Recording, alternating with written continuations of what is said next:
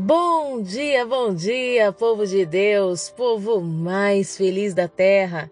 Que dia lindo, dia abençoado, inspirado pelo nosso Deus para nos trazer uma certeza de que nele, em Jesus Cristo, sim, podemos nos alegrar, pois em todas as coisas somos mais que vencedores. E eu, pastora Lídia Neri, venho com muita alegria ao meu coração compartilhar uma palavra de Deus com você. Hoje quero compartilhar com você o texto que se encontra em 2 Timóteo, no capítulo 1, versos 6 e 7, onde a palavra do Senhor nos diz: Por esse motivo, uma vez mais quero encorajar-te que reavives o dom de Deus que habita em ti, mediante a imposição das minhas mãos. Porquanto Deus não nos concedeu espírito de covardia, mas de poder, de amor e de equilíbrio. Essa carta Paulo escreve a Timóteo num dos momentos em que Paulo precisava que Timóteo não esmorecesse a sua fé. Se você começa a ler o texto desde o comecinho, você vai perceber que Paulo está dizendo a Timóteo que se alegra na vida dele, no empenho dele. Ele era um jovem, talvez com tantas coisas no mundo a se viver. Mas Timóteo, ele é filho de alguém que aprendeu de Deus, que aprendeu sobre Cristo. É neto de alguém que exercitava a fé. Ele já tinha na sua vida uma marca, um chamado, uma sucessão apostólica e espiritual, uma sucessão que o levava para Deus.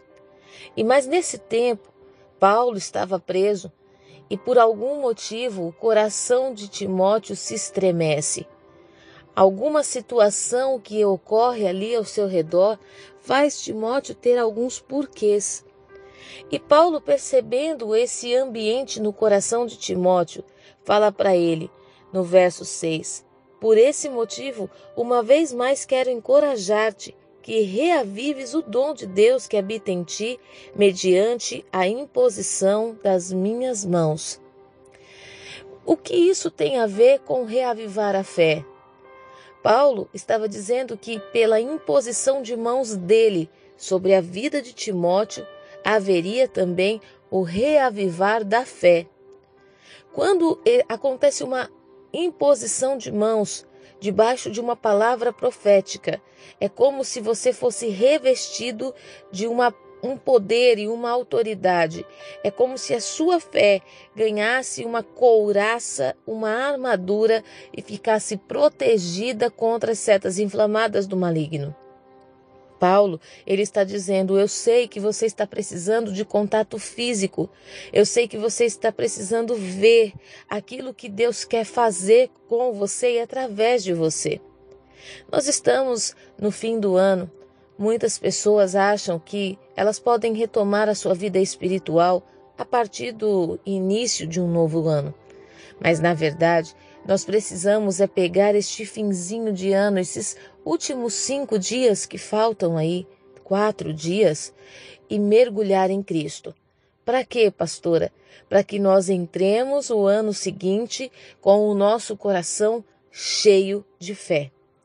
Nós não sabemos o que há de vir, e nós podemos observar que Timóteo, sendo neto e filho de alguém que exercitava a fé, estava com o seu coração esmorecido por causa do medo do que haveria de acontecer, por causa das incertezas, por causa do sentimento de solidão, de abandono.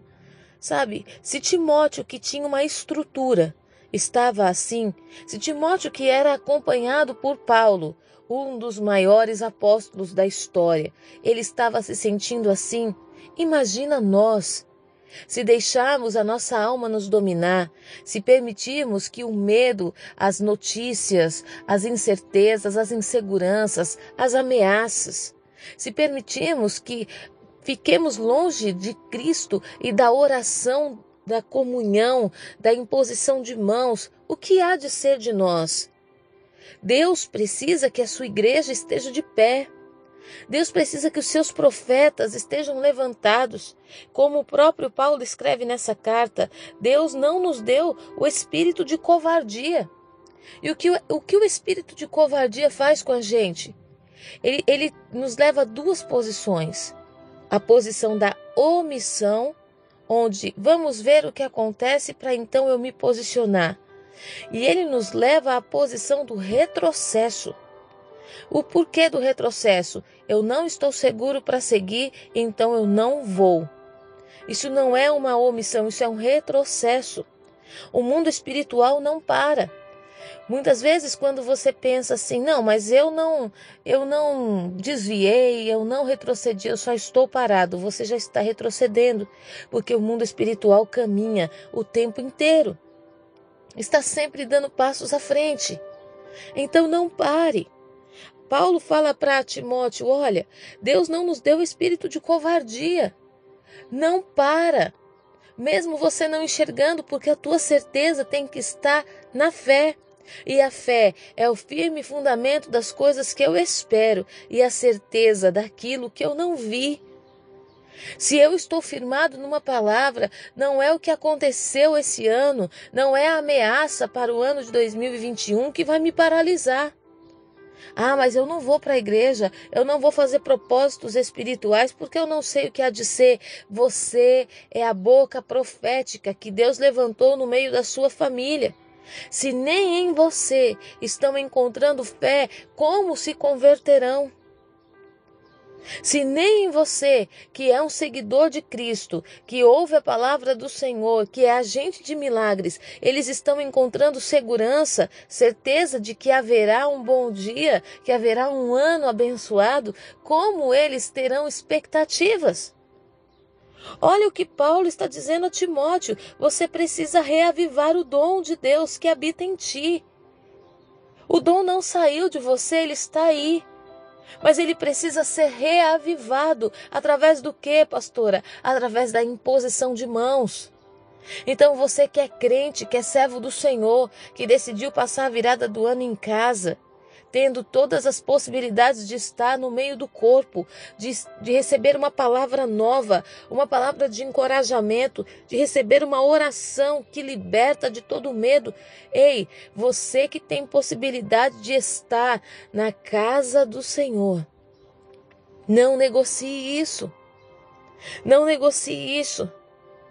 Porque o Senhor não te deu espírito de covardia, mas ele te deu poder amor e equilíbrio. São as três coisas principais que você vai precisar para entrar o novo ano com muita perspectiva, com muita expectativa e com muita autoridade. Poder, amor e equilíbrio. As más notícias não vão te corromper, porque você vai estar equilibrado no Espírito de Deus.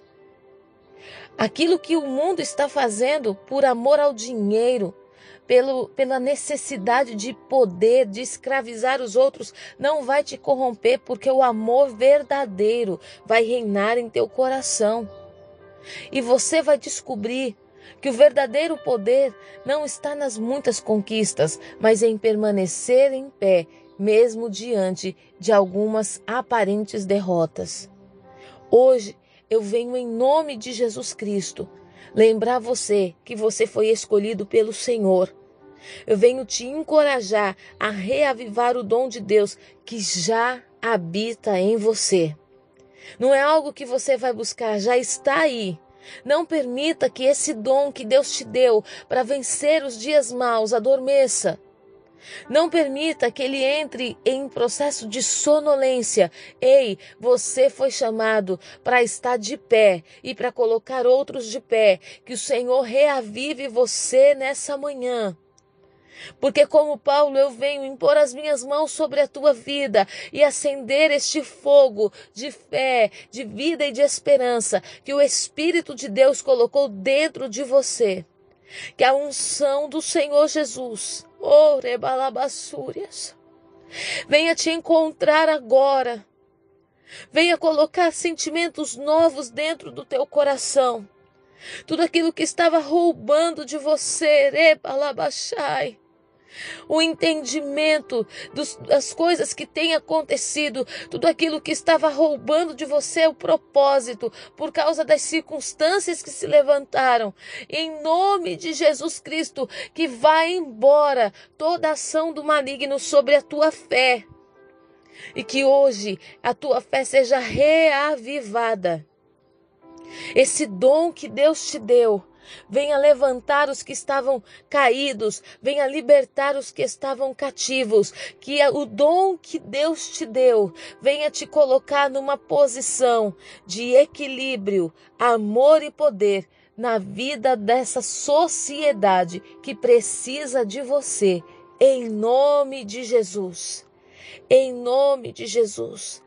Que o Espírito de vida e de ressurreição te faça olhar para o alto e te traga a certeza que 2021 vai ser um ano da revelação do Senhor sobre a tua vida.